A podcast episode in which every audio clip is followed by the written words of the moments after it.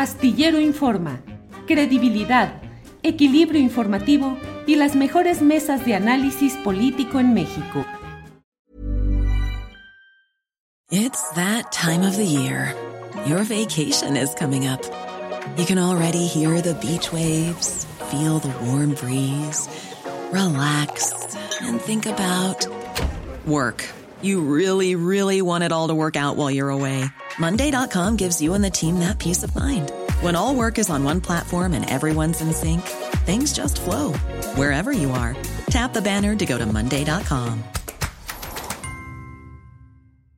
Hiring for your small business? If you're not looking for professionals on LinkedIn, you're looking in the wrong place. That's like looking for your car keys in a fish tank.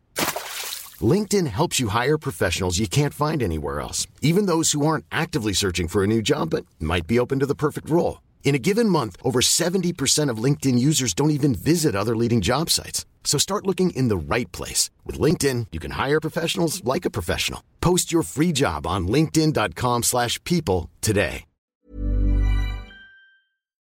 Órale. Fernando, ¿qué recuerdo? ¿Qué marcha recuerdas así de decir, es la marcha que más me ha gustado, con la que me he sentido más comprometido en tu larga historia de marchante?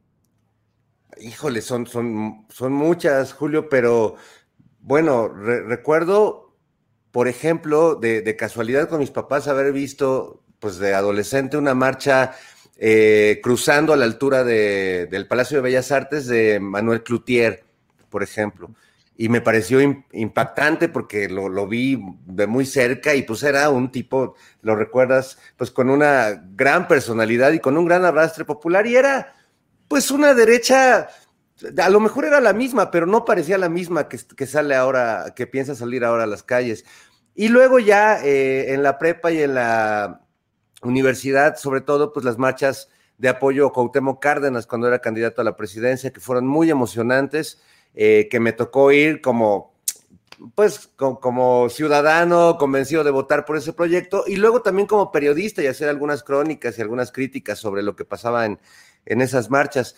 Quizás una de las más significativas para mí fue una de las últimas eh, que en los tiempos de, de Peña Nieto, de, era una protesta de mucha gente, no, no recuerdo exactamente, por, supuesto era una protesta contra Peña Nieto y tenía que ver también con, lo de Ayotzinapa, pero era como una suma de consignas y yo fui con mis dos hijos adolescentes, uno de ellos todavía muy, muy pequeño y me acuerdo que era una marcha donde habíamos pues toda clase de personas y familias y, y personas en silla de ruedas, etcétera y de repente nos echaron a los granaderos en esta estrategia que usaban antes, que era como hacer una especie de diagonal infranqueable que iban como una barredora, ¿no? Barriendo con todos los que estábamos en, la, en, la, en el zócalo.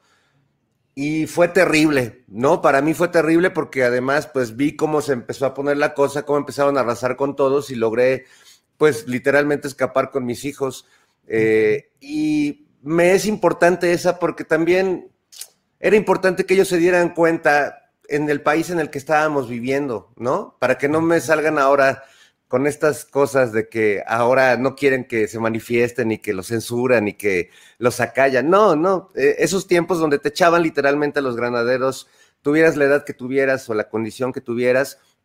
Y, para mí esa marcha fue importante porque además pues salimos, salimos ilesos y eso siempre se agradece en esa clase de, de manifestaciones, cuando además las cosas están duras y no, no el presidente te invita a que pases al Zócalo y te pone todas las garantías y, hasta te echa porras, ¿no?